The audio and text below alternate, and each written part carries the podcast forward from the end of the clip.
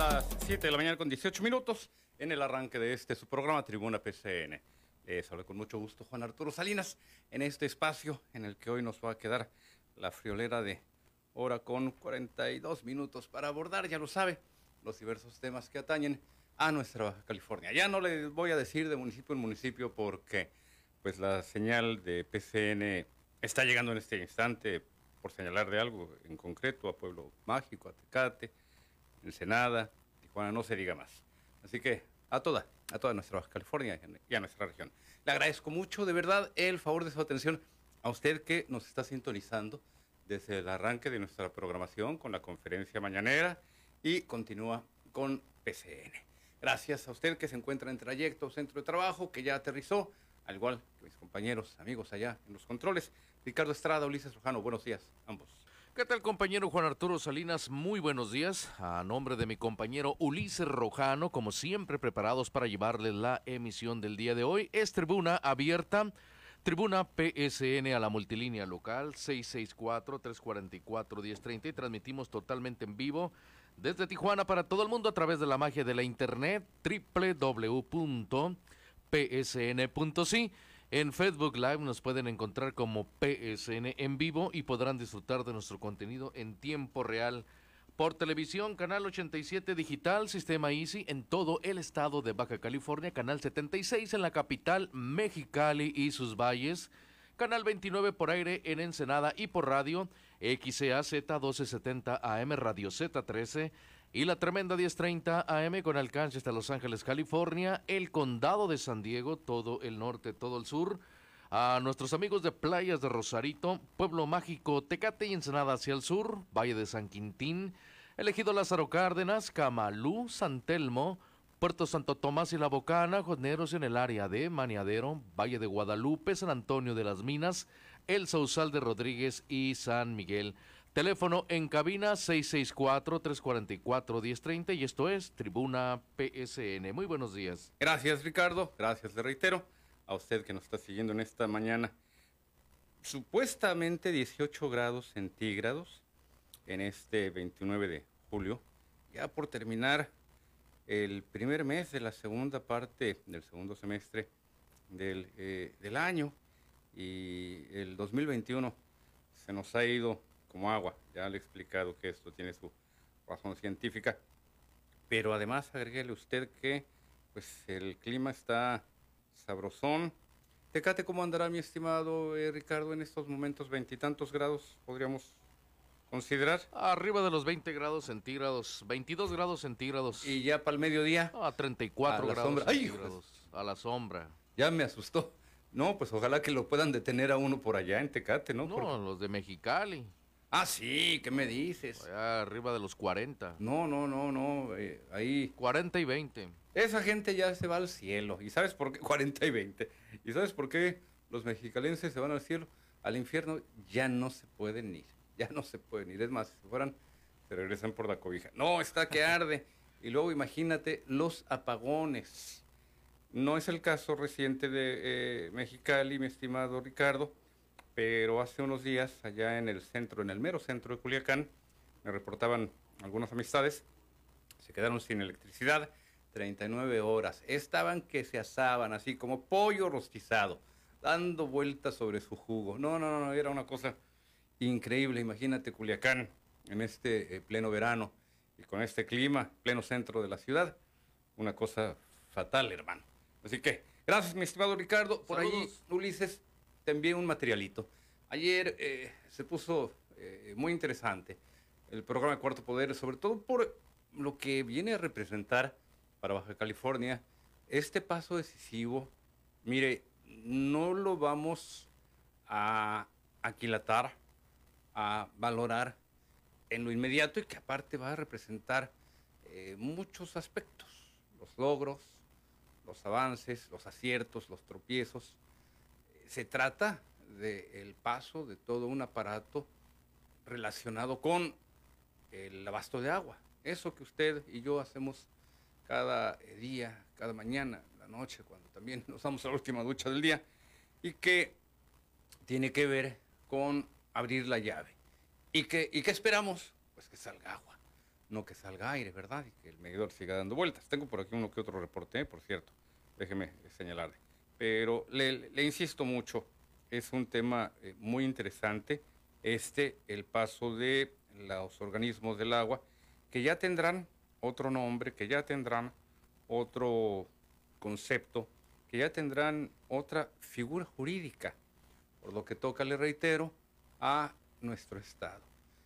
Hay voces a favor, voces en contra, pero mire, por principio de cuentas, el artículo 115 constitucional, y en todo caso se lo, se lo busco y se lo leo, quizás sea más fácil hacerlo al regreso del de eh, reportaje que quiero presentarle, me dice Ulises cuando ya lo tengamos listo por allí, pero el artículo 115 constitucional es muy específico en lo que toca a las atribuciones de eh, las entidades. Y específicamente en este caso, en este artículo, de los municipios. Y lo que advierte precisamente, el reitero, es que eh, los municipios se encargan de la prestación de los distintos eh, servicios, que son la seguridad, el alumbrado público, la recolección de basura, así como el agua. Ya Baja California, pues en este sentido, se había quedado fuera, fuera de dicho eh, planteamiento. ¿Por qué? Cien mil razones. Ya se había convertido incluso hasta, lo referí ayer, en un slogan de campaña. Vamos a trasladar las comisiones estatales a los, a los ayuntamientos. Habían dicho incluso hasta eh, los aspirantes eh, del PRI y del PAN. Ya ve que fueron allí en una alianza perversa. se unieron los malosos. El punto, le reitero, es que había causas por las cuales querer mantenerlo en la esfera estatal y quienes también querían ya trasladarlo a la esfera municipal. La conveniencia para aquellas autoridades que eh, mantienen el control en el eh, gobierno del Estado, hasta estos gobiernos panistas que le estoy refiriendo, era eh, convertirlos en una plataforma política, electoral, eh, pero también desde luego el tema de los recursos. Por lo que toca Baja California, la opacidad en el manejo del de, agua y de los recursos que debían de, ingresar alcanzó proporciones desmesuradas, tremendas.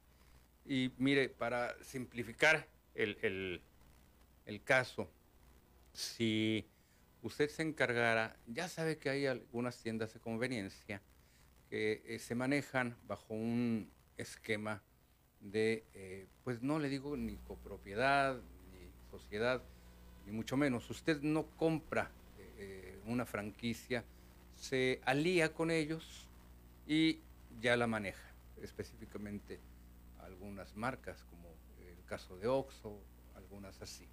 Usted llega, quiero administrar una tienda, tengo familiares, eh, personal. Ojo, no hay figura de empleado en estas tiendas de conveniencia y tampoco en algunas otras grandes cadenas. ¿eh?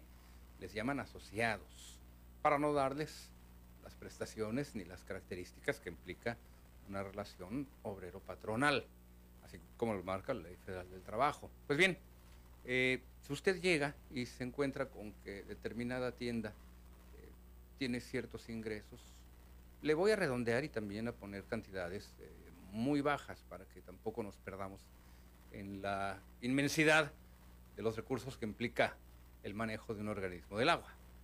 Tan solo la CES este 2021 va a manejar un presupuesto de 3.600 millones de pesos. Poquito más, pero se lo estoy redondeando. La mala práctica, ¿verdad? Del OXO, redondear. Pues bien, si usted maneja una tienda y recibe, le reitero, quiero manejar cifras bajas para que no nos perdamos, 100 mil pesos mensualmente y se da cuenta de que otras tiendas similares recaudan 200, 500 mil pesos.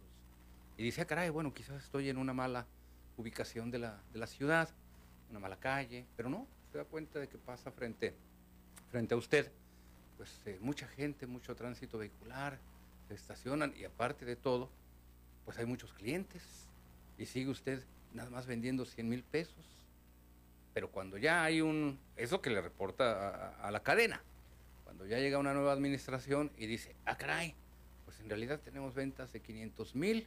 ¿Qué pasaba con esos otros 400 mil pesos que ahí quedaron en el aire, que quedaron volando? ¿Qué es lo que ocurrió a lo largo de muchos años en que los gobiernos panistas, le reitero, reportaban ventas de 100 mil pesos en su tienda, en la tienda de su cargo, lo que en realidad estaban ingresando esas cantidades. ¿A dónde se fueron? ¿Cómo es que no fueron reportadas? ¿Cómo es que había un cliente de esos que se llevan, vamos a señalar, de eh, cigarros, por decirle algo, eh, y por mayoreo, ya ve que los viciosos del cigarro, pues ahora hasta por caja, ¿verdad?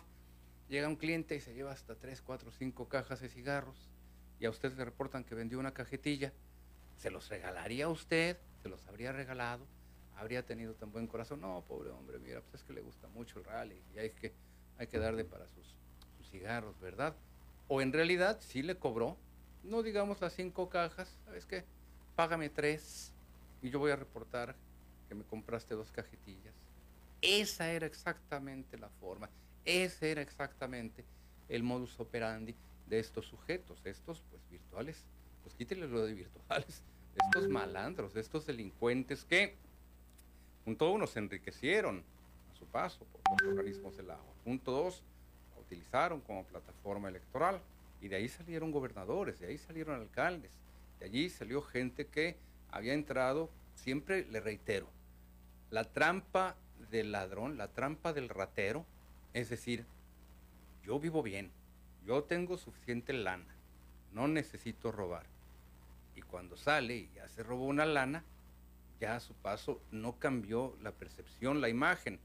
Malo cuando llega uno, eh, pues, con el saco de tercera mano y los zapatos viejos y rotos, y ya sale con unos Ferragamo tipo Kiko Vega, y ya sale con un buen vehículo.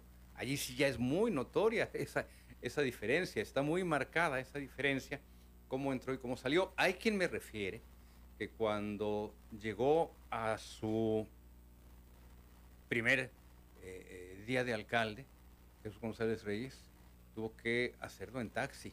Alguna cosa, si alguna anécdota, no me crea, yo tendría que, también que tomarla con mucha cautela porque González Reyes entiendo que ya había pasado por algún otro cargo, una diputación federal, no creo que le haya ido tan mal en esos tres años como para no tener un vehículo y que llegara, eh, pues ya, ya no digamos por su propio pie, sino junto con su equipo, la gente a su alrededor, a su toma de protesta. Le reitero, pero el ejemplo, y le reitero la anécdota, que yo la pondría así como que muy en reserva, ya no recuerdo ni quién me lo habría contado hace tiempo, pero sí que había llegado. Lo que sí no podemos llegar, negar, es que eh, el entonces alcalde entrante arribaría en unas condiciones económicas muy, pero muy diferentes de aquellas con las cuales salió.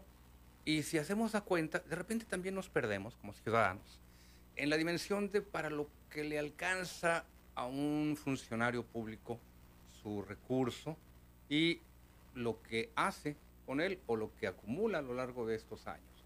Son excelentes administradores para su vida personal, pero malísimos para los organismos que manejan, los organismos que, que administran, que es el caso de la Comisión Estatal de Servicios Públicos de Tijuana. Vamos, vamos a ir el, a, la, a la pausa. Ah, no, miento, miento, miento. Primero tenemos ya las primeras llamadas. Yo ya me estaba encarrilando. Ya le iba a decir que nos íbamos a la pausa, pero no. Todavía tenemos la llamada de don Carlos Dostanó. Son las 7.32 y después de la llamada vamos a la pausa y ahora sí, entramos de lleno a este reportaje que le quiero compartir. Don Carlos, buenos días, adelante, bienvenido. buen día, yo mi llamada es nada más para enterarme de la situación del señor Víctor, si ya está mejor de salud, jefe. Sí, eh, don Carlos, fíjese que no hay en estos momentos ahorita todavía un eh, reporte que nos dé eh, datos acerca de que haya eh, mejorado sensiblemente la salud de nuestro compañero Víctor. No tenemos tampoco información en el sentido de que haya empeorado. Parto del hecho de que se va a encontrar muy seguramente Víctor Duarte en estos momentos en una eh, situación, digamos, estable, pero todavía no le podemos decir que su estado de salud haya mejorado o que haya empeorado. Ya la información, don Carlos, ya la información sobre el estado de salud de nuestro compañero y amigo Víctor Duarte, van a proporcionarla los médicos a su cargo, los médicos a cargo de su atención, específicamente a su familia. Anteriormente incluso también podíamos estar recibiendo incluso algunos mensajes eh, por escrito, muy concretos, con detalles, pero evidentemente pues también usted comprenderá, don Carlos, que los médicos, los médicos a cargo de, la atención de eh, Víctor Duarte, necesitan pues eh, saber a quién le están informando. Ha habido mucha gente, amigos, compañeros de trabajo, que igualmente hemos buscado información, pero esta ya le va a ser entregada directamente a la familia y ya será la familia de Víctor Don Carlos la que nos informe a la vez, lo cual es muy justo. Ellos son los familiares, mire, son los primeros interesados en saber cómo eh, eh, está evolucionando la salud de su, de su pariente, de su familiar. En el caso de Víctor, en el caso de muchas otras personas. Don Carlos, sería muy injusto que un familiar se enterara de una situación difícil. Eh, no estoy hablando del caso de Víctor Duarte, desde luego, Dios me libre, pero sería muy injusto que un familiar, le reitero, se, se, enterara de la situación de un eh, pariente, padre, hijo, hermano, esposo, a través de terceros, a través de compañeros, a través de un medio de comunicación. Por eso yo creo que en este caso es muy respetable y de verdad me congratulo en ello, que sea la familia de Víctor la que nos informe en su momento y ya lo iremos dando a conocer. Don Carlos, te agradezco mucho su llamada, el interés por nuestro compañero Víctor Duarte. Ya en su momento, le reitero, estaremos dando a conocer conforme la familia también, que son desde luego los primeros que van a estar informados a través, a través de los médicos a cargo de eh, su, atención en la Clínica 1 del Seguro Social. Allí, allí vamos a estar muy pendientes. Le agradezco mucho la llamada, eh, don Carlos. Vamos a la pausa y yo regreso con nuestro compañero, amigo y director de PCN Tecate, Jorge Horta.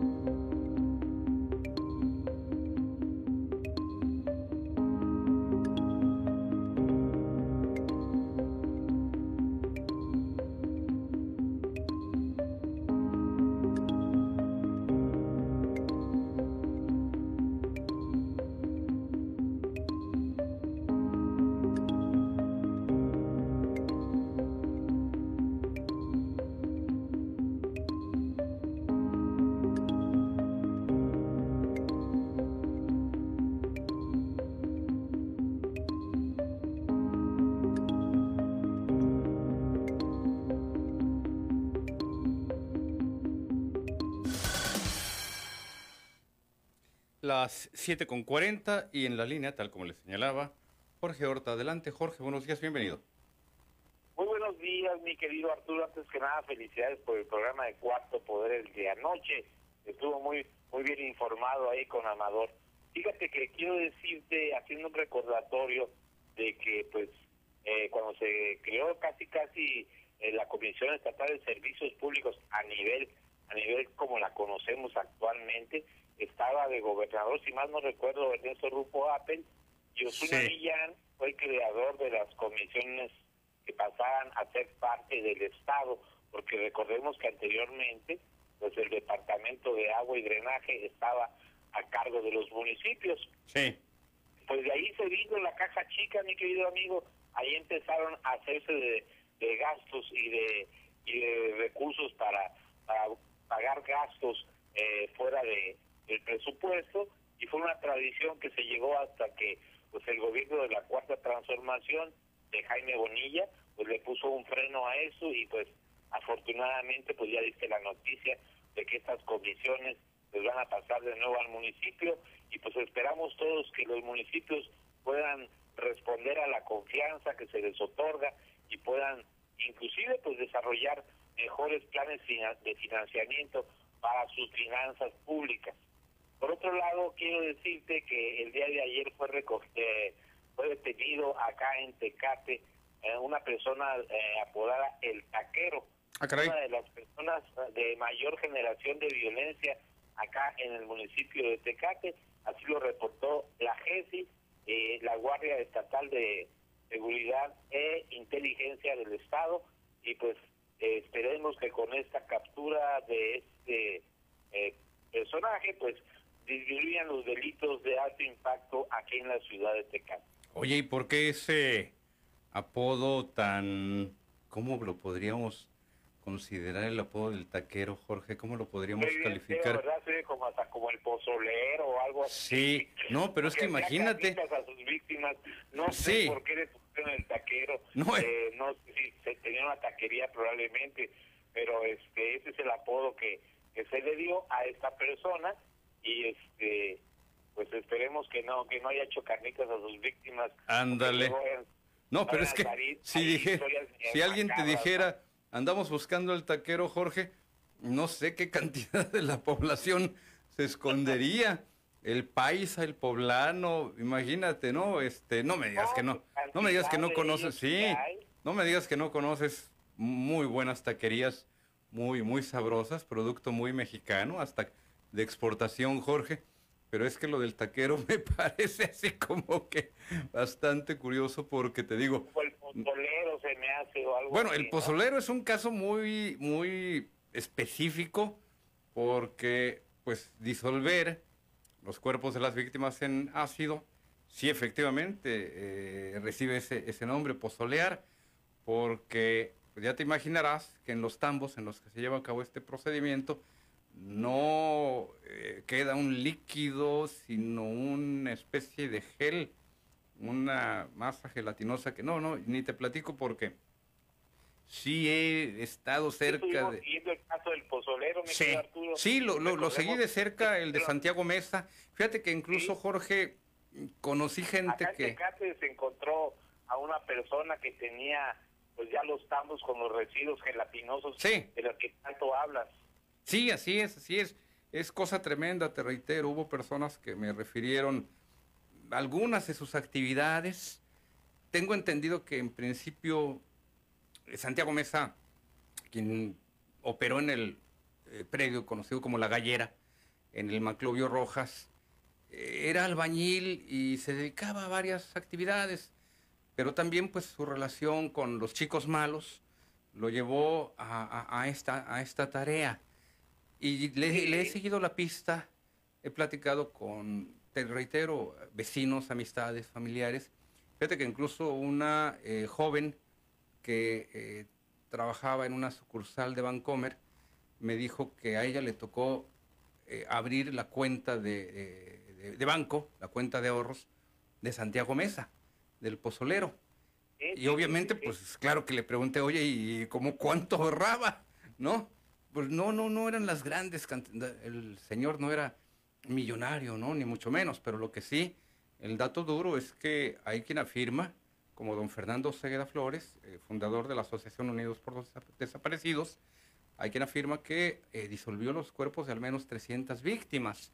Fíjate, nada más tenía larga la chamba. Sí, sí, sí, te reitero. Pero pasando a Conozco el otras tema. noticias más agradables, el día de ayer ahí te mandamos un editorial Acerca de que nombraron por primera vez a Jaime Bonilla como posible presidencial de ahí una encuesta de una casa editorial de la revista 32 que pues abarca los 32 estados de, de la República Mexicana y que es muy importante que ya mencionen a nuestro gobernador Jaime Bonilla. ¿Te acuerdas que hace como dos meses platicábamos tú y yo al respecto y se veía la perspectiva de hacerlo presidencial una vez pues concluida ya su tarea como gobernador y probablemente si llega a obtener alguna secretaría que pues se vislumbra como una gran posibilidad pueda ser el principio de estar eh, presente ahí en la lista como diría López Obrador Sí. ahí vamos a estar en la lista seguramente esperemos que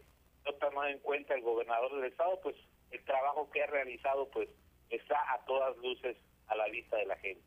Sí, efectivamente, Jorge, ya eh, esta referencia, esta inclusión del gobernador Bonilla Valdés, eh, por primera vez en una encuesta nacional, en un cuarto lugar, si mal no recuerdo, pero fíjate, eh, único gobernador, único mandatario eh, de Morena, en este caso, en una contienda en la cual pues van destacando figuras que han tenido los reflectores de los medios nacionales y obviamente de la opinión pública de todo el país, como lo son Marcel Ebrard, Ebrard Clau- Claudia Sheinbaum y algunas, algunas otras eh, figuras, eh, Tatiana Cloutier y ya en este, en este orden, eh, Jaime Bonilla Valdés, que todavía, todavía se encuentra aquí en Baja California. Ya veremos si en un momento determinado hubiese una incorporación del gobernador al gabinete presidencial, cuál sería su evaluación. Todavía le restan tres años al gobierno de Andrés Manuel López Obrador y es tiempo suficiente para definir pues eh, cómo va trabajando cada uno de estos secretarios, de estos funcionarios, eh, alcaldesa de la, de la Ciudad de México, en el caso de Claudia Sheinbaum, jefa de gobierno.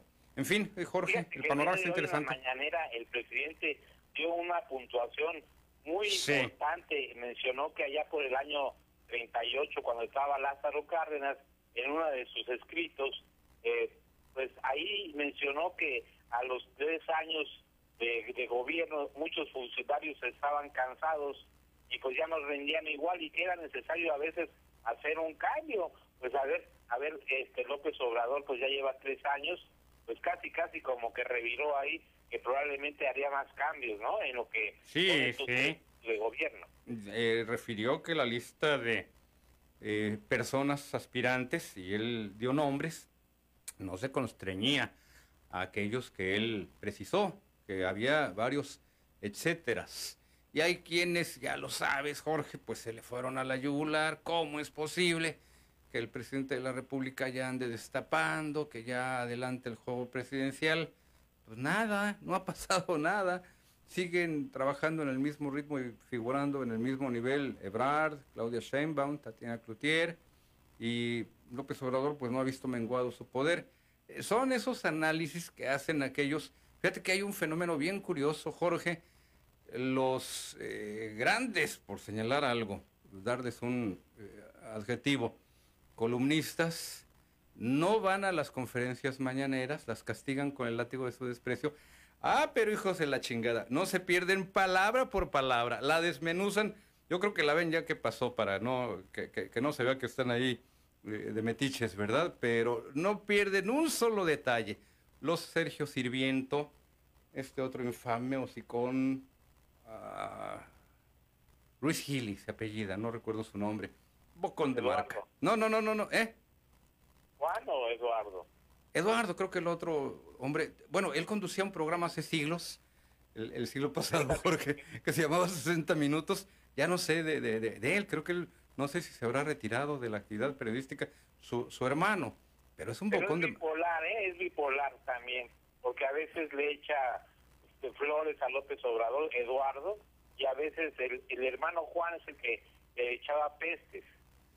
Pues creo que más bien han de tener otra, sí, sí, entre otros, entre otros problemas mentales ha de ser uno bipolar y el otro tripolar, porque te digo, no pierden eh, eh, detalle, no van y, no, no, no, para nada, se, se, van a parar allí en una conferencia de estas, pero cómo las desmenuzan, cómo las analizan, cómo las siguen palabra por palabra, letra por letra, olvídate, es una chulada. Están obsesionados estos hijos de la chingada. Jorge, te agradezco mucho. Te agradezco mucho la... el chico del montaje de la red, los Red Cassette. Ándale. Un tal de Mola. Ay, olvídate. Otro caso, otro caso clínico, otro de estos casos de quienes pues respiran por la herida, que pues se hacían pasar por periodistas, Jorge, que en realidad pues hacían de todo, negocios al amparo del poder. Este otra rata de albañal, ¿cómo se llama? Este Joaquín López Dóriga pero pues es que era eso, Jorge, hacer los negocios al amparo del poder. López Origa, pues hay que ponerlo muy en claro, fue corrido de Televisa. Ya para que por corrupto te corran por Televisa, es como si al diablo lo corrieran de, del infierno por malo. Imagínate nada más de qué calibre estaban sus malos, sus malos manejos. Se metió, se le ocurrió meter a extorsionar a una eh, mujer, Aramburu Zavala, nada más el apellidito, y este, olvídate, a partir de allí sale, pero como rata en, incendio, en naufragio. Jorge, te agradezco, te agradezco mucho la llamada. Las que son ya las 7.52. Vamos a tener tiempo, vamos a tener tiempo ya de compartirle el material que le eh, refería hace unos instantes. Ya lo tenemos listo, mi estimado Ulises. Este paso, esta transferencia de los organismos del agua a los municipios y que le reitero, hoy no alcanzamos a aquilatar el peso de la medida. Pero viene, viene un tema muy interesante. Le reitero, ¿habrá aciertos? Sí. ¿Habrá errores? Sí. Imagínese para usted que eh, tiene un presupuesto determinado y unos, una construcción a su cargo de determinado calibre, ampliarla a, pues, no le digo que el doble, pero sí una muy buena tercera parte, siempre, siempre va a ser una gran responsabilidad. Pongamos, por ejemplo, usted tiene 10 eh, trabajadores a su cargo y de repente ya tiene 14, claro que va a tener que saber cómo manejar ese incremento de personal. Pero aquí pues no estamos hablando de 14 eh, personas, nada más que le reitero, me voy a los números muy sencillos por procurar simplificar el ejemplo que le estoy dando. Ulises, tenemos ya listo el material eh, al que hemos hecho referencia. Vámonos, vámonos al siguiente trabajo. El Congreso del Estado aprobó la reforma a diversos artículos a la ley que reglamenta el servicio de agua potable en el estado de Baja California. Lo anterior se traduce a que los municipios ahora serán los encargados de los organismos del agua. Diputada Presidenta, se le informa que el resultado de la votación son 13 votos a favor, 11 votos en contra, una abstención por el diputado Juan Manuel Molina que todavía no se razona. Se declara aprobado el dictamen número 4 de la Comisión de Energía y Recursos Hidráulicos. Al respecto, el titular de la Secretaría General de Gobierno, Amador Rodríguez Lozano, dijo que lo anterior es parte del compromiso del gobernador del estado, Jaime Bonilla, quien fue el encargado de enviar la iniciativa que fue aprobada hoy 28 de julio la Constitución General de la República y de la Constitución del Estado, que dice que simple y llanamente pasen a los ayuntamientos también eh, no se crean, no se van a crear nuevas organizaciones, sino las que ya son estatalmente ahora se van a hacer municipal. En ese sentido, el funcionario estatal indicó que a partir de hoy miércoles tienen 60 días para realizar el traspaso de funciones a los ayuntamientos. Dijo que el primero en llevar a cabo lo anterior es Mexicali. Acabo de hablar con Lupita eh, Mora de Mexicali. Eh, vamos a iniciar con ella la, la transición porque eh, pues es la más sencilla la de Mexicali porque la de, la de Tijuana habrá que eh, eh, pues ver qué le toca a Rosarito, la de Ensenada qué le toca a San Quintín, la de Tecate, la presidenta municipal no nos contesta. Mediante este dictamen se avala otorgarles a los municipios las atribuciones y servicios públicos de agua potable, drenaje, alcantarillado, tratamiento y disposición de sus aguas residuales. A su vez, faculta a la Secretaría para el Manejo, Saneamiento y Protección del Agua, CEPROA, coadyuvar con los municipios en la formulación conjunta de los planes y programas específicos tanto para el abastecimiento como el tratamiento de aguas, así como la capacitación, tratamiento y uso eficiente de aguas pluviales. De acuerdo con Amador Rodríguez Lozano, al momento de que tomen el control los municipios, estos deberán asignar al personal capacitado en el tema se tiene que crear una paramunicipal, es decir, convertir los estatales en paramunicipales. Se tendrá que nombrar un titular, ese titular tendrá que tener experiencia en el manejo del agua comprobada, es decir, no solamente que se dice que tiene experiencia, sino la tiene que comprobar y debe ser avalado por las dos terceras partes de los cabildos. Es decir, tiene que ser una persona que, que, que reúna la confianza no solamente de, Morena, sino también de los demás partidos políticos representados en los cabildos. Para Primer Sistema Noticias reportó Carolina Vázquez. Ya son las 7.56 y yo regreso con usted en punto de las 8.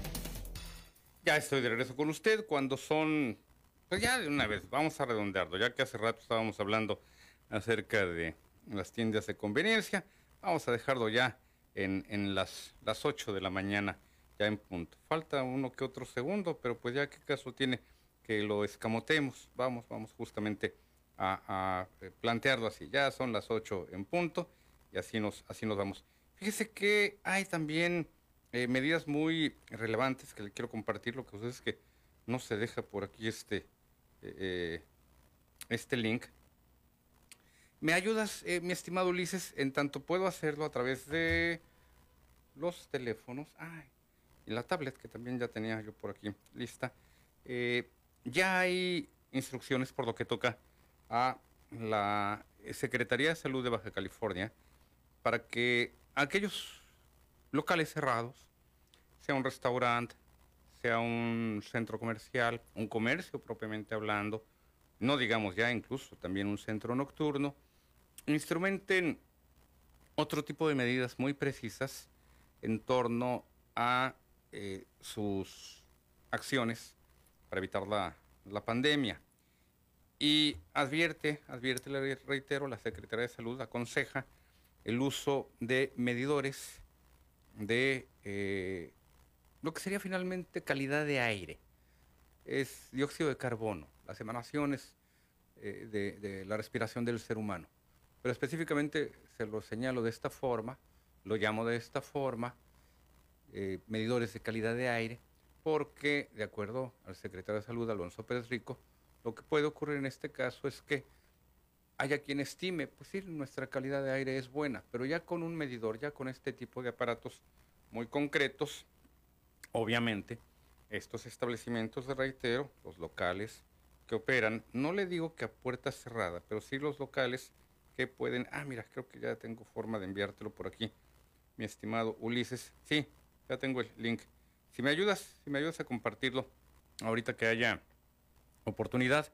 El punto, le reitero, es eh, mejorar la calidad del aire y ya con cifras específicas, ya con datos duros, no solamente una estimación. Ah, pues el aire en nuestro restaurante es bueno, tenemos ventiladores, tenemos extractores.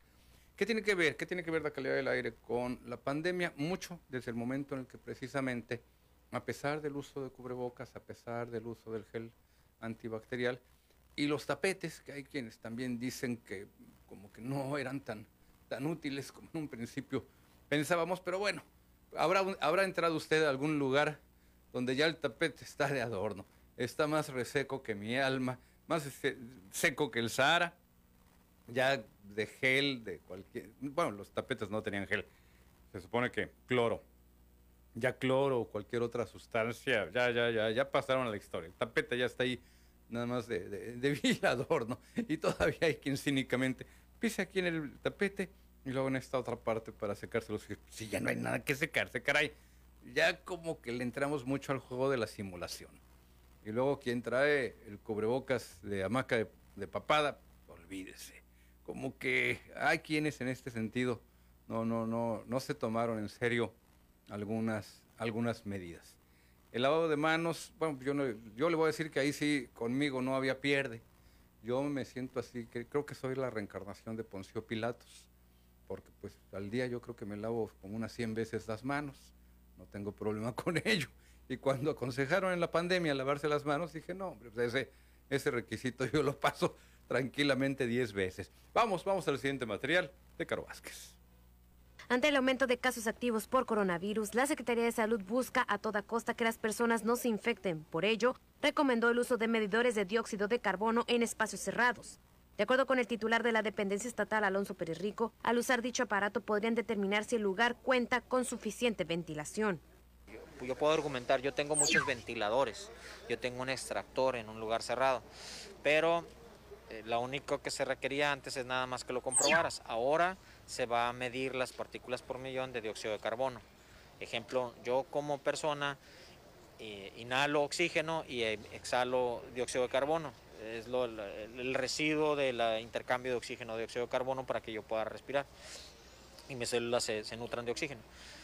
Eso es lo que vamos a medir. ¿Qué tan bien ventilado está un lugar monitorizando arriba de 750 de partículas por millón de dióxido de carbono en un lugar cerrado y decir, sabes que está, está de más esta cifra. Entonces no tienes buena ventilación. Hay muchas personas aquí o está mal ventilado. Para explicar la importancia de mantener los espacios bien ventilados y el uso de medidores de dióxido de carbono, el infectólogo doctor Alejandro Macías expuso lo siguiente.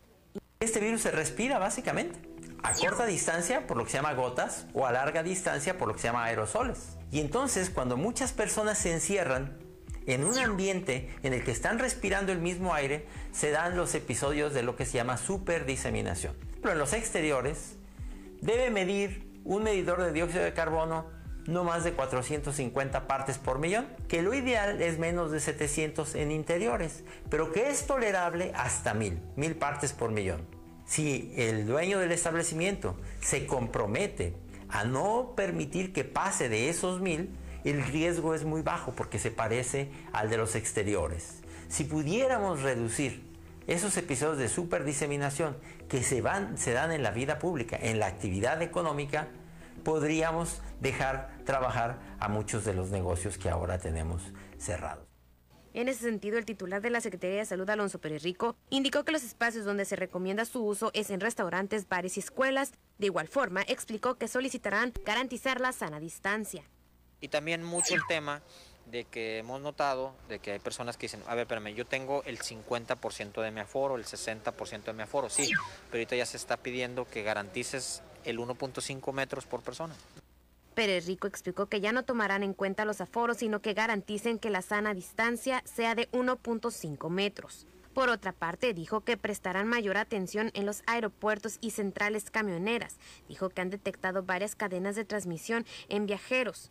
Pérez Rico puso como ejemplo un caso ocurrido en un viaje terrestre donde una persona que viajó de Chiapas a Ensenada estuvo expuesta al virus y el resto de los usuarios, que en total fueron 25, tuvieron que ser monitoreados por 14 días para descartar o confirmar el contagio. Con imágenes de Abril Baez, para Primer Sistema Noticias reportó Carolina Vázquez. Las 8, las 8 con 7. Y en la línea, don Ramón Fuentes. Don Ramón, buenos días, adelante, bienvenido. Bueno, bueno, don Ramón. Se nos anda durmiendo, don Ramón. No, ah, no, no, es que ya ¿Cómo estoy- no? ¿Cómo no? Traía una tostada de pata todavía medio masticar, por eso es que lo agarré sin que me pudiera responder, ¿verdad? No, es que tuve una, tuve una llamada muy importante. Ah, Muñoz, y luego tan temprano, 8 de la mañana, 8 de la madrugada, diría. Yo antes decía que las 8 era la madrugada, ahora ya imagínese, ¿no? Ya valió gorro. Pero adelante, don Ramón. Pues eh, qué, bueno, qué bueno que, que ya viste los, los, los pormenores de, de nuestro amigo, ¿no? Mi hermano. Sí. Y le reitero, don Eh, Ramón, eh, lo respetable en este caso es que sea justamente la, la familia de Víctor Duarte la primera en ser informada oficialmente por dos médicos de cualquier evolución en su estado de salud. Primero Dios, eh, su recuperación, pero le reitero, sería muy injusto que eh, sus familiares se enteraran a través de terceros o de medios de comunicación de cualquier avance en este sentido o cualquier incidente y no que sean ellos. La verdad, le reitero, es muy respetable.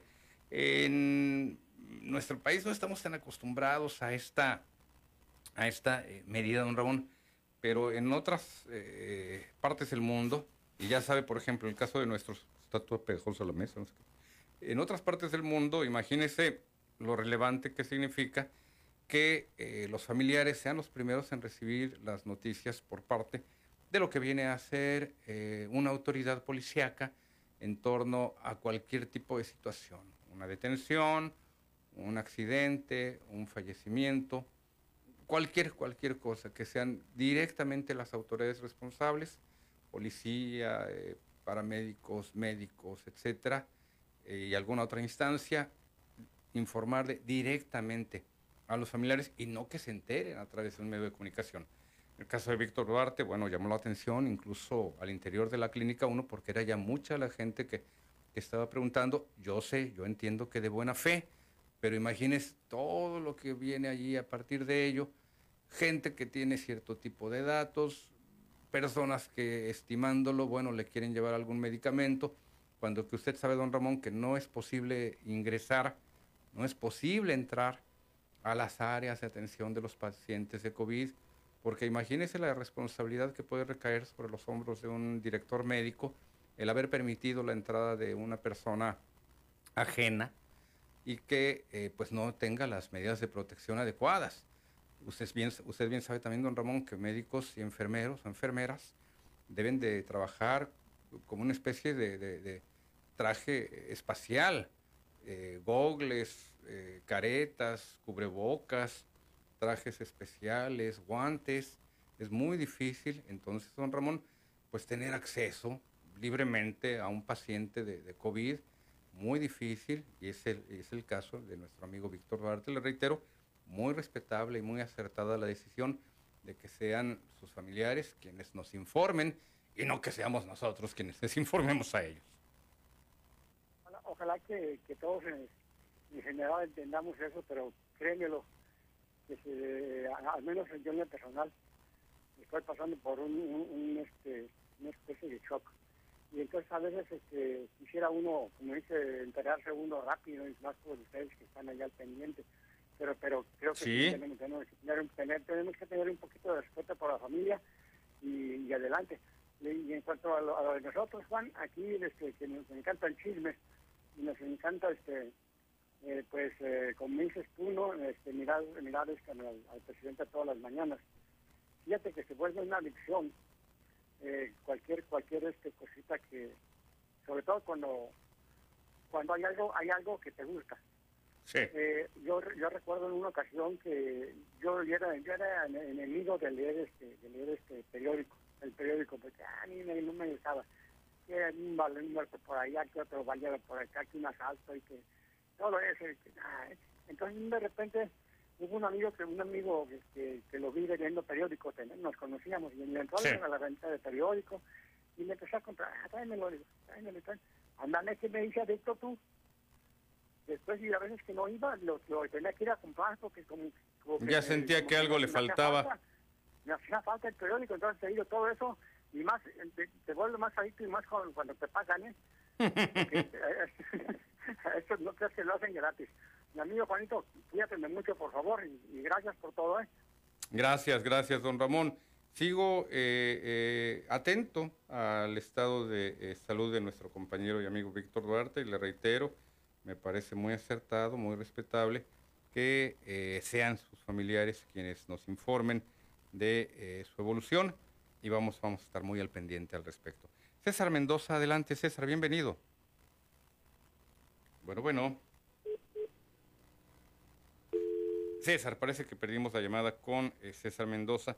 Fíjese que le voy a compartir también, eh, si me ayudas, mi estimado Ulises, eh, por aquí hay algunas imágenes y algún clip de, de video de el hallazgo de cuatro cuerpos. Esto en la autopista escénica a Ensenada, a la altura de eh, la planta tratadora eh, ubicada en un área conocida como Punta Banda.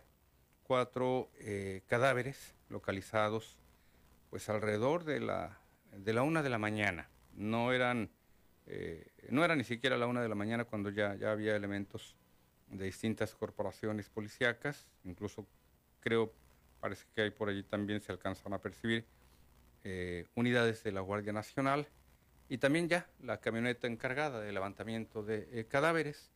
Allí, le reitero, en este eh, punto donde se encuentra una planta tratadora de agua y que de, agua, de, aguas, de aguas negras y que refiere justamente esto que le estoy indicando, el hallazgo de cuatro cuerpos, lo cual pues es desde luego una, una situación terrible que eh, lo que hace es disparar el índice, el nivel de violencia que estamos viviendo en Baja California, particularmente por lo que toca a Tijuana y algunos otros municipios que ya han entrado a este eh, circuito de la violencia. Ayer incluso también eh, era un tema abordado, por ahí había un clipcito de video, si mal no recuerdo, mi estimado Ulises. Mire, pues hasta como una especie de cobija, o no sé si ya sean las, las, mantas, las bolsas que, usan eh, los encargados de la unidad de levantamiento de cuerpos, que son también eh, peritos forenses, pero eh, no, sí, sí, sí, mire, ahí se alcanza, se alcanza a apreciar un, video, no sé si estaban abandonados en ese estado, es decir, sobre una especie de mantas. Ya, ya iremos recibiendo más información conforme avance el día y conforme la eh, Fiscalía General de Justicia del Estado nos informe a este, a este respecto. Pero por lo pronto sí le eh, voy a comentar que se trata de un caso más de estas lamentables ejecuciones multitudinarias que estamos viendo de un tiempo a la fecha, porque pues pareciera que ahora ya no es solamente eh, la ejecución. Mira, este, este video todavía está como más definido, más, con más claridad. Para usted que nos sigue a través de las señales de radio, se lo describo, alcanza a apreciarse una eh, patrulla que eh, pues está alumbrando la escena, tiene sus códigos prendidos, uno de estos conos delimitantes de la escena del crimen y alrededor de los cuerpos pues los peritos forenses son eh, distinguibles porque utilizan ellos unos trajes de cuerpo entero de color blanco y pues hacen el levantamiento de los cuerpos pero también de las evidencias, toman las evidencias, fotografías, eh, cualquier otro detalle alrededor, pisadas, cualquier otro objeto abandonado. Y esto, esto ocurre, allí es posible apreciarlo, le reitero, en el video, eh, debajo de un, de un puente vehicular, que justamente se encuentra en este punto al que le refería. César Mendoza, adelante César en la línea, buenos días. Parece que tenemos aquí problemas para recibir la llamada de don eh, César Mendoza. Y eh, pues le refiero, eh, para volver al tema que le señalaba hace rato, el hallazgo de estos eh, cuerpos. Ayer mismo, en este espacio, en esta cabina, el secretario general de gobierno, Maduro Rodríguez Lozano, no escondía la magnitud de la violencia en Baja California, lo que hemos visto este fenómeno que año con año nos deja alrededor un promedio de 2.000 muertes. Unas cuantas decenas menos, unas cuantas decenas más. Y fíjese lo trágico del caso. Hablar de estas cifras, que, son vidas eh, eh, humanas, hablar de, esto como si fuesen números, como si estuviésemos hablando de sacos, de costales, de, papitas, de lo que usted guste. No, son, son vidas humanas ya perdimos quizás la capacidad de asombro para darnos cuenta de que estamos hablando de un promedio de unas tres a cuatro ejecuciones eh, por día para que eh, nos arroje pues incluso y algunas más, eh, cinco o seis ejecuciones, yo creo que sería el promedio más, más acertado, casi las siete, para estar acercándonos a lo que ocurre en la magnitud de la violencia diariamente en Baja California, particularmente municipios, le reitero, como Tijuana, pero es desafortunado señalar que también ya podemos sumar casos registrados, quizás no con tanta frecuencia, quizás no con tanta intensidad, pero sí los casos registrados en Tecate, en Ensenada e incluso hoy en día hasta en Mexicali a Rosarito le pega de alguna forma eh, la, oleada de lo que ocurre en Tijuana. Pero le insisto, son, son lamentablemente eh, casos y situaciones que tienen que ver, desde luego, con el narcomenudeo, con un problema fuerte, profundísimo de eh, la descomposición de nuestro tejido social. La mayor parte de las personas que pierden la vida en este tipo de circunstancias jóvenes entre los 20 y 30 años de edad, la mayor parte, no le digo que todos, le puedo dar datos más concretos, pero esto será después de la pausa y de las llamadas. Guillermo Fernández, recuperamos la llamada con César Mendoza al volver.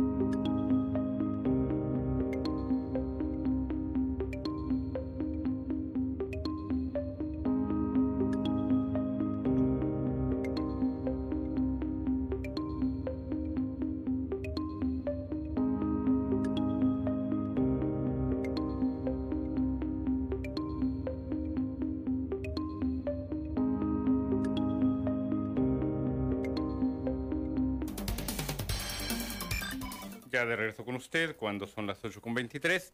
Guillermo Fernández. Guillermo, buenos días, bienvenido. Buenos días, Juan Arturo.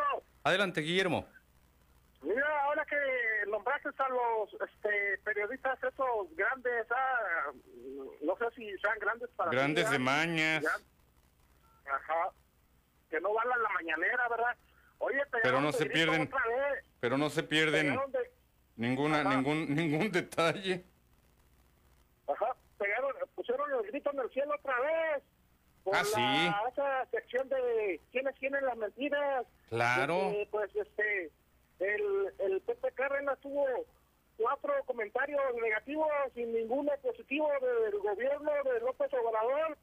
Sí. El Ricardo Rocha tuvo siete negativos y cero positivos y la de Telefórmula ahí también tuvo ocho negativos y cero positivos y, y no pues abiertamente abiertamente la, señora esta de Fórmula financiera dice no tenemos por qué hablar bien del gobierno de López Obrador porque no nos paga abiertamente dijo no nos eh, le- nos quitó el chayote verdad y mira eh, son muy este mira te voy a te voy a te voy a contar algo algo real personal mío verdad Sí. yo tengo 52 años y te he comentado que yo escucho a estos chayoteros, ¿verdad? no es la primera vez, Juan Arturo, que los escucho. Yo hace 20, 25 años los escuchaba. Yo los escuchaba para a, oír de ellos eh, la crítica a los gobiernos priistas, paristas, porque subían 60 centavos, 80 al salario mínimo y subían los impuestos y los servicios. Y, yo dije yo, ¿qué tipo de gobierno tenemos a este que no valora a la gente trabajadora, la obrera? Y, y ellos sí este, le roban al pueblo eh, eh, legalmente, o a, la buena, pues eh, sacándole le- el dinero pues a- de la bolsa así con impuestos y los servicios, ¿verdad? Encareciéndolos a y, y, empobreciendo al pueblo a y, y nunca oí, me cansé de eh, sintonizarlos a estos y me defraudaron, me decepcionaron, los dejé oír porque nunca le atacaban, criticaban a los gobiernos priistas y panistas. Ahora que vuelvo a sintonizarlos a raíz de la campaña política de López Obrador del Sí. 2018, la, la, de la esa campaña de la del 2018, eh, volví a sintonizarlos, pero esta vez yo primero eh, empecé a sintonizarlos a ustedes y ya, ya después a ellos otra vez, ¿verdad? Mira, no, este, otra cosa que quiero que sepas que yo de la primera, segunda competencia que tuvo López Obrador 2006, no supe nada, ni la del 2012, andaba yo en avión, creo, eh, y ahora sí, me, la tercera, pues me, me, me metía. Mira, y, y, y otra vez que estoy este, a estos chayoteros, quiero oír un, un comentario positivo a López Obrador del gobierno. Creo que nunca se me va a hacer oírlos.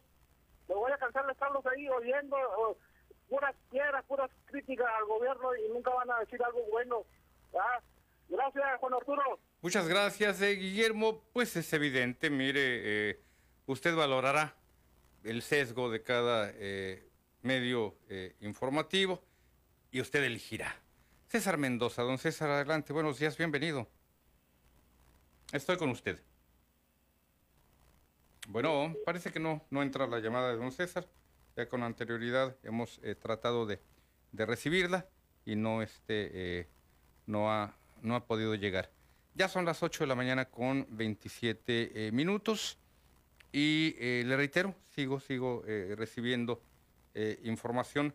Hay un par de mensajes, uno relacionado con los puntos, los puntos de vacunación. Ahorita se los estoy tratando de conseguir en, en- en específico, lo que ustedes que el resumen de eh, lo que es el tema de, eh, de COVID.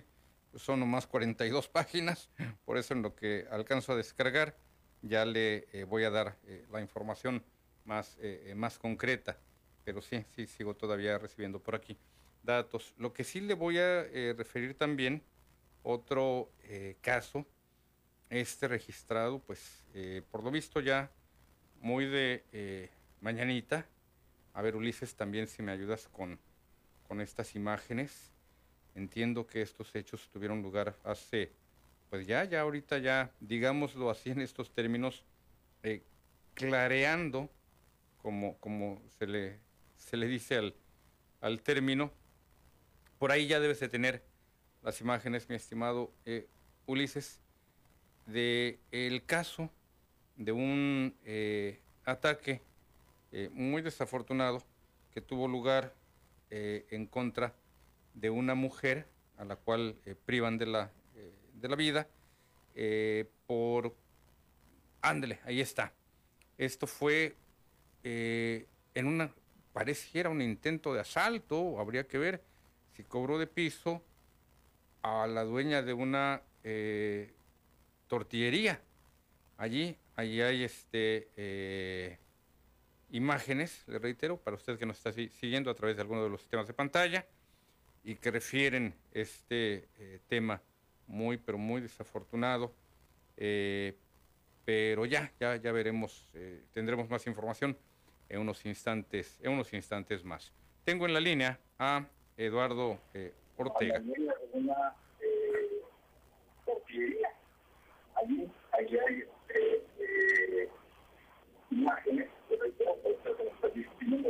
Sí, Eduardo, Eduardo, ayúdenos bajándole a su a su televisor o radio, porque nos vamos a estar viciando y usted va a estar escuchando eh, ya en un retraso de segundos nuestras nuestras voces, don Eduardo y no nos vamos a poder escuchar adecuadamente, no vamos a poder seguir la conversación. Escúchenos solamente por su teléfono. Adelante, don Eduardo. Sí, muy buenos días. Buenos días, eh, Eduardo. Este, solamente para preguntar, ¿dónde van a ser los puntos de, de, la, de las consultas aquí en Tijuana? Ah, los puntos de consulta. Mire, eh, van a ser, ya lo sabe usted, son más de 1.400 mesas de, de consulta instaladas en, en, todo el país, pero por lo que toca aquí... Sí, le escucho. Aquí en Tijuana. Sí, sí, efectivamente. ¿Por dónde vive usted? Por el área, el área del Mariano. Del Mariano. Déjeme ver por lo que toca específicamente para el Mariano, pero lo que sí le voy a decir, en este caso, don Eduardo, es que ya sabe algunos puntos, de, como en la calle Segunda, centro de la ciudad, en el crucero 5 y 10 en la mesa y ahorita le busco en específico el relacionado con el Mariano Matamoros, eh, las, áreas cerca del Mariano Matamoros. Aquí ya estoy recibiendo. Sí, deme, deme oportunidad, mire, eh, don Eduardo, a ver, vamos a verlo también de esta, de esta forma, mire. También hay forma de que en el caso de las personas que quieren participar en esta consulta, puedan hacerlo a través de eh, una eh, página, una página eh, de internet y que usted va, ah, tiene, tiene, tres opciones para ubicar su mesa receptora. Uno de los sitios es ubicatumesa.ine.mx. Otro es enviar un WhatsApp. Hay un número 555-809-7300. Ahorita le voy a decir específicamente. ¿Tiene usted a la mano, don Eduardo, su credencial de elector, bueno, allí va a venir su casilla, por así señalarlo, como en el caso de eh, las elecciones normales, como las de la pasada eh, elección del 6 de junio, usted va a tener allí en su credencial de elector un número específico de eh, su área, el área en la que usted va a votar. En esta ocasión no va a haber instaladas tantas, tantas casillas. En este caso serán mesas receptoras pero allí le van a informar. Deme, hágame, una, hágame un favor. ¿Tiene usted a la mano su, su credencial de elector, Eduardo? Eh, Mire, yo voy a hacer, yo voy a hacer el mismo eh, eh, procedimiento por lo que toca a la mía. Mi sección, así lo debe de decir en este caso, mi sección es la 0886. Yo voy a entrar a la página persona, a la página personal, a la página eh, del sitio web Ubica tu mesa INE MX. De hecho, el día de mañana, Eduardo, vamos a tener una entrevista con una vocal del Instituto Nacional Electoral para que nos hable acerca también de este procedimiento. Como le digo, hay tres procedimientos. Incluso si quiere, si usted gusta, entre hoy y mañana, le vamos a estar dando esta información. Le reitero. Ah, perfecto. De entrada vamos a ponerlo así. ¿Ya tiene su, ya tiene su credencial a la mano? Aquí la tengo en la mano, claro que sí. Sí, ok. ¿Cuál es su sección? A ver. Ahí va a decir, casi casi debajo de la foto pequeñitita, Ah, ok. 1179. 1179. Ok. Mire, don Eduardo, ahorita lo voy a eh, eh, buscar y eh, le voy a dar su, su, su dato, ¿ok? Pero ya Perfecto. específicamente, ya con su, mire, ya, ya me está apareciendo aquí, ubica tu mesa y lo que vamos a tener es, ¿qué entidad? Baja California. ¿Qué sección? 1179 y la voy a buscar. Me va a aparecer, aquí está. Avenida Ruta Hidalgo, Fraccionamiento Mariano Matamoros, Escuela Secundaria Técnica número 31, 31. esquina con la calle Achiutla. En este domicilio se atenderán las secciones 1469, 1466, 1179 y 1178. Y viene ya, esta es la información con la que usted va a poder Ah, ubicar. Ah, su mesa. Perfecto. Yo siempre voto ahí. Ah, pues mire, razón de más, don Eduardo, ya la tiene bien, bien ubicadita, pero claro, era muy conveniente y adecuado Nada que usted que tuviese esta había- inquietud. Habían informado que, que- que como no iba a haber muchas, pensé yo, eh, de hecho, el otro día, no recuerdo quién estaba diciendo, creo que la licenciada esta, ay, a ver, la que está, esta, híjole, que, se me, se me olvidó el nombre. Sí, no importa. es que por, que por el Pipina, por eso yo dije, bueno, si Sí, Pipina, ya- le quedaba corto, un poco pero- más lejos. Lo que usted es que en si efecto, Eduardo, ahí, pues, más cortito. sí, van a ser menos mesas que número de casillas que conocemos. Por ejemplo, eh, en mi caso, yo voy a emitir mi opinión en las canchas ubicadas cerca de Calete. Y allí van a atender las secciones 0901, 0886, 0885. De lo contrario, en el caso de una elección regular, normal, ordinaria, los eh, eh, votantes, los ciudadanos, con estas secciones tendrían unas casillas específicas. Aquí hay, estoy viendo, cuatro, cuatro eh, secciones atendidas por cada mesa, es decir, una mesa en lugar de cuatro casillas. ¿Me explico? Así que obviamente, sí, como dice usted, Eduardo, van a ser menos, pero ya, ya nos hacemos una idea de a dónde tenemos que ir. Don Eduardo, le agradezco mucho la llamada y qué bueno que hubo oportunidad de responderle a su inquietud ya en este mismo instante. A Artemio Zuna, Artemio, buenos días, bienvenido. Ah, no, la pausa. Es que ahí dice paisa. Hablando hace rato del taquero, ¿verdad? Paisa y volvemos.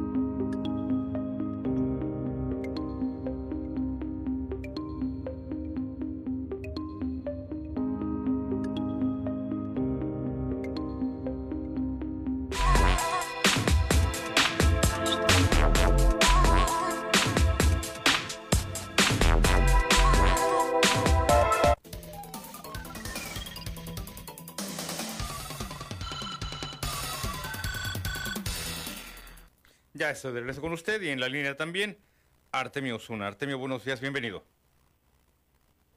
Bueno, bueno, Artemio. Estamos al aire, parece que perdimos la llamada con Artemio Osuna. Armando Ordóñez, buenos días. Armando, bienvenido. Buenos días. Adelante, Buenos días, Armando. licenciado. Muchas gracias por permitirme participar. Un afectuoso saludo para todo el staff de la Tremenda, tan profesionales, trabajando como siempre, poniendo el ejemplo de lo que es un, un- un medio auténtico de difusión. Y un saludo también para el selecto auditorio de aquí de la Tremenda. Pues eh, ahora nos, este, ahora sí que nos despertamos con una super noticia que nos da AMLO, que es la liberación este, por, me- por medio de un proyecto de decreto de los presos. Los presos. Y- y la- sí, y, y, este, eh, que, los eh, son, eh, eh, está, mencionó cuatro, cuatro rubros. Uno, los que tienen die- 10 años eh, eh, y que no han sido sentenciados, pero que no estén por delitos graves. Esos van a ser liberados. Y también el, el número dos sería adultos mayores de 75 años que estén en la cárcel, pero que no hayan cometido graves, también van a ser liberados. Sí. Como tres, adu- este, hay adultos mayores de 65 años con enfermedades es. crónicas eh, que estén en la cárcel, pero que no hayan cometido delitos graves. Y, y luego el, el- cuatro sería eh, todo interno que haya sido torturado eh, saldrá libre, sí, eh, pero aplicando el protocolo de Estambul, que es un manual que trata acerca de las torturas. ¿sí? Todo esto en el orden federal, licenciado, Eh, pero eh, del fuero federal. Pero aquí hay, un, este, hay algo también que eh, pienso que los gobernadores, porque también hay el fuero federal y el fuero común, que es el que corresponde a los gobernadores. Sí. Entonces, aquí los gobernadores deben de este, también entrar en este eh, en esta lucha, porque pues las cárceles, licenciado, están llenas, como ya le dijo López Obrador, lo- lo- este, eh, de gente que no puede pagar una, un abogado. Entonces, como dicen, en este triste lugar donde impera la pobreza, eh, donde impera la, la- la- la- don- en este triste lugar donde impera la tristeza, no se castiga El crimen, se castiga la pobreza. La, pobreza. Sí, así Sí. dice. Entonces, y esto, todo esto lleva un mensaje a todo el poder judicial, para que, que no dejen, este, ¿cómo va a ser posible que haya personas sentenciadas que por delitos no graves, eh, que, perdón, que no hayan sido sentenciadas en 10 años por delitos no graves? Así es. ¿sí? O sea, vivimos en un, eh, eh, este, esto es un, una herencia, una herencia de, de justi- de injusticia que nos dejó, eh, que nos dejaron los gobiernos neoliberales, como Claro. dijo López Obrador, que, que- que no son otra cosa sino el PRI y el PAN, fue lo que le, este, e- es, esta gran injusticia. Por lo mismo, por lo mismo, nosotros, si queremos un México mejor, un México más próspero, un México justo, nunca, nunca debemos de votar ni por el PRI ni por el PAN, porque son los que se robaron y saquearon México y crearon este gran clima de injusticia que ahora está este, eh, tratando de arreglar López Obrador. Por lo tanto, este eh, vamos este, este domingo vamos a la consulta a decir sí que se castigue a los expresidentes y finalmente quiero quiero este finalizar con lo siguiente tenemos al mejor presidente del mundo ningún presidente eh, ha- hace- trabaja tanto por su país por su nación ningún ningún presidente del mundo ama tanto a México este, ama tanto a su país como nuestro presidente muchísimas gracias licenciado por habernos permitido participar Le agradezco, le agradezco la llamada. eh, al contrario, eh, Armando, eh, yo a usted. Fíjese que si este tema, el de la eh, liberación de aquellas personas que se encuentran en un estado pues de indefinición por lo que toca a su estatus en su calidad de, eh, de detenido es un tema con muchos eh, ángulos, muchas variables. Una de ellas, evidentemente, lo relacionado con los aspectos humanos y sobre todo aquellos casos en los que hay personas que ya tienen muchos años presas en un penal del país y cuyos procesos ni siquiera han sido eh, eh, cerrados. Vamos, no hay sentencia emitida. En particular aquí en el caso de Tijuana estamos siguiendo, eh, le digo estamos siguiendo porque pues estoy contando con la ayuda de Marión Castro Luna, el caso de una señora que me señala que, ¿por qué está tan pegajosa la mesa? ¿Qué, qué le pusieron? El caso de una señora que me señala que su hijo ya debía haber sido eh, liberado desde 2016 eh, y estamos dándole seguimiento y sobre todo tratar, tratar de eh, buscar pues los contactos adecuados, sus, sus resultados. es el caso de la señora María de Jesús Hernández Delgado. Su hijo fue sentenciado a 21 años de prisión, de los cuales ya lleva 11 años y ya, ya debió de haber sido liberado. Estamos pendientes a este eh, respecto. Ya está el número de expediente, 559, diagonal 2010. Eh, y así que vamos, vamos a estar, de reitero, eh, pendientes a este respecto. Buscar la orientación adecuada para que nos informen algunas autoridades en torno a este, a este caso, como lo estoy indicando específicamente este es un tema aquí de, PCN. Así como algunos otros más, que usted lo sabe, tenemos eh, todavía en, gestión los trámites para el apoyo de bienestar, aquellas tarjetas que no han sido entregadas, los casos de eh, discapacidad y varios, varios temas más que los, tenemos todavía en revisión y estamos tratando de lograr los avances. Gregorio, Gregorio Ruiz. Adelante, don Gregorio. Buenas, buenos días. Buenos días, señor Juan Arturo Salinas. Adelante, don Gregorio. Buenos días, bienvenido. Oye, pues era un tema, este, el día de ayer a una, una persona, un matrimonio que llegó de Durango, este, me pidieron apoyo para orientarles dónde estaba el INE, ¿sí? ¿Dónde está qué? El IMOS. El INE, el sí, INE. Sí, y como correspondemos aquí al sector de la mesa, los sí. que mandar desde aquí de la mesa, que está por allá por la 38 Sur, ¿sí? eh, llegaron, le dijeron que no había cita. Sí. ¿Qué, qué Le vendieron la cita en 500 pesos para el día 13 de agosto. A ver, ¿una cita para qué? ¿Para vacunación? Para la, para la no, para la credencial del lector. Para la credencial del lector. Oiga, ¿y quién les vendió la, la cita? Sí, don Gregorio, ¿quién les vendió la cita? una persona que está ahí adentro, una persona que está ahí adentro en el, en el INE, ¿sí? Sí. Y aparte, y aparte la señora, la esposa del señor, eh, de un acta de nacimiento, pero creo que le sacaron una ahí y también se la vendieron en 280 pesos la acta de nacimiento, ¿sí? Sí. Oiga, pero entonces, a ver... Pues no se me hace justo, pues, ¿verdad? De que eh, ahorita, con lo de la pandemia, estén también este, pues, sacando dinero de esa manera. Sí. pues, entonces, a ver, nada más, permítame, permítame, don Gregorio, espéreme, espéreme, wait a minute, wait a minute. Déjeme preguntarle algo específicamente, don Gregorio. ¿Ante qué oficina hicieron los trámites en los que les vendieron la cita y el acta? Porque lo que usted me dice ya me suena a que eh, recurrieron a una oficina de gestión, don Gregorio.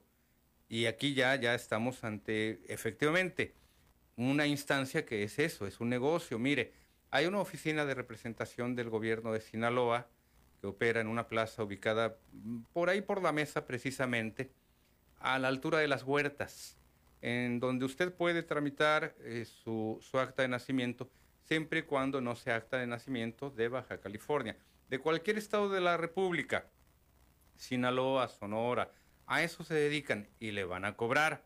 Ahora bien, el tema de lo de la cita del INE, lo que sucede es que el cobro, don Gregorio, yo parto del hecho de que le, aplicaron ese cobro por llevar de a cabo el trámite, pero no le cobraron directamente en el INE, en el Instituto Nacional Electoral. Si usted quiere sacar, por ejemplo, una cita para su pasaporte o visa, puede hacerlo directamente ingresando a las correspondientes páginas, a los sitios web. Pero si usted no es una persona que tenga mucho conocimiento, mucha experiencia en el trámite para pasaporte, en el trámite para visa y algunos otros eh, procedimientos, acude a estas empresas, son compañías, y sí le van a cobrar, don Gregorio. Mm, me llama la atención que se trata efectivamente de una cita ante el Instituto Nacional Electoral. Sin embargo, como le estoy diciendo, sin justificar, aquí se trata efectivamente de un negocio. Si alguien llega a una oficina de estas, a un negocio de esta naturaleza, y acepta pagar, está consciente de que está pagando por un servicio. No es una irregularidad. Si yo llego al INE y me doy cuenta de que no hay citas, bueno, pues voy a tener que esperarme hasta que haya citas. Y como algunas personas que ya tienen más experiencia, más conocimiento, más técnica en el manejo de estas páginas web para tramitar citas del INE, lo cual pues sería una irregularidad desde el momento en que se lo cobraran en el propio INE. Pero ahí estamos hablando, ya que usted me dijo el asunto de lo del acta de nacimiento, de que estas personas acudieron a una oficina eh, tramitadora, donde le hacen su cita para el pasaporte, para el INE, para la visa, para algún otro tipo de, trámites, don Gregorio. Esa es la explicación real. Directamente yo le mandé al INE. Y, sí. le dije, mire, está, está ahí donde está un, un restaurancito de hamburguesas enseguida por ahí. Ajá, ajá, sí lo ubico. Y llegaron, y yo los vi bien, pues llegaron hasta el lugar. Sí. Entonces la señora también, la señora molesta, dijo, oye, aquí le cobran hasta por la risa a uno, o sea, ahí en, el INE, entonces se enojó la persona que estaba ahí. Entonces, a mí me habló el señor a la tarde, me dijo, ya ya hicimos la cita, pero ¿sabe que Me cobraron 500 pesos.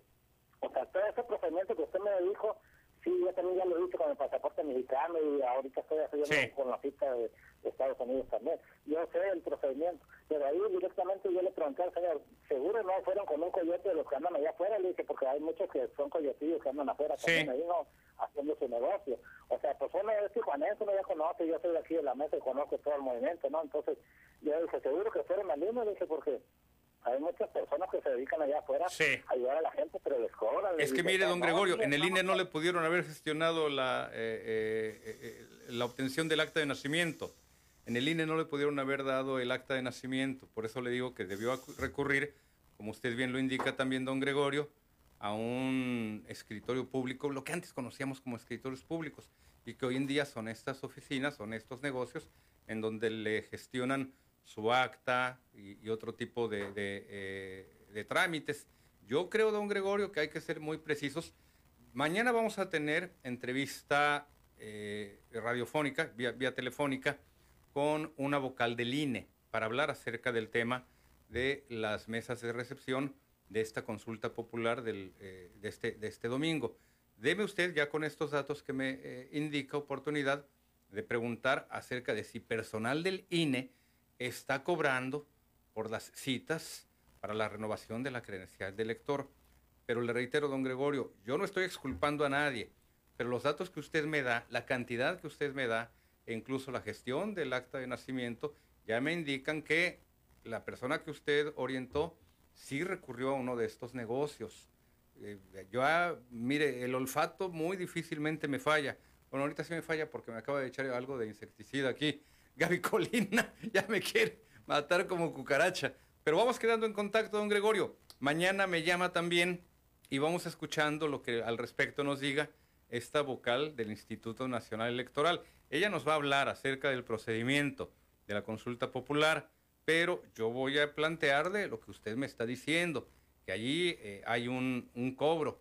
Y si usted me dice que estas personas acudieron a las oficinas del INE, yo le creo pero también a mí me late, le reitero, sin exculpar a nadie del INE, que recurrieron a esos coyotes que usted está diciendo, don Gregorio, porque qué casualidad que además pues también le gestionan el acta de nacimiento y ya sabe que pues es un asunto de negocios. Mire, a las afueras de los velatorios del DIF hay mucho personal que trabaja para las distintas eh, eh, funerarias. En las inmediaciones de la Secretaría de la delegación de la Secretaría de Relaciones Exteriores también hay personas que le hacen su cita, fotos, gestión, en fin, varios otros temas, don Gregorio.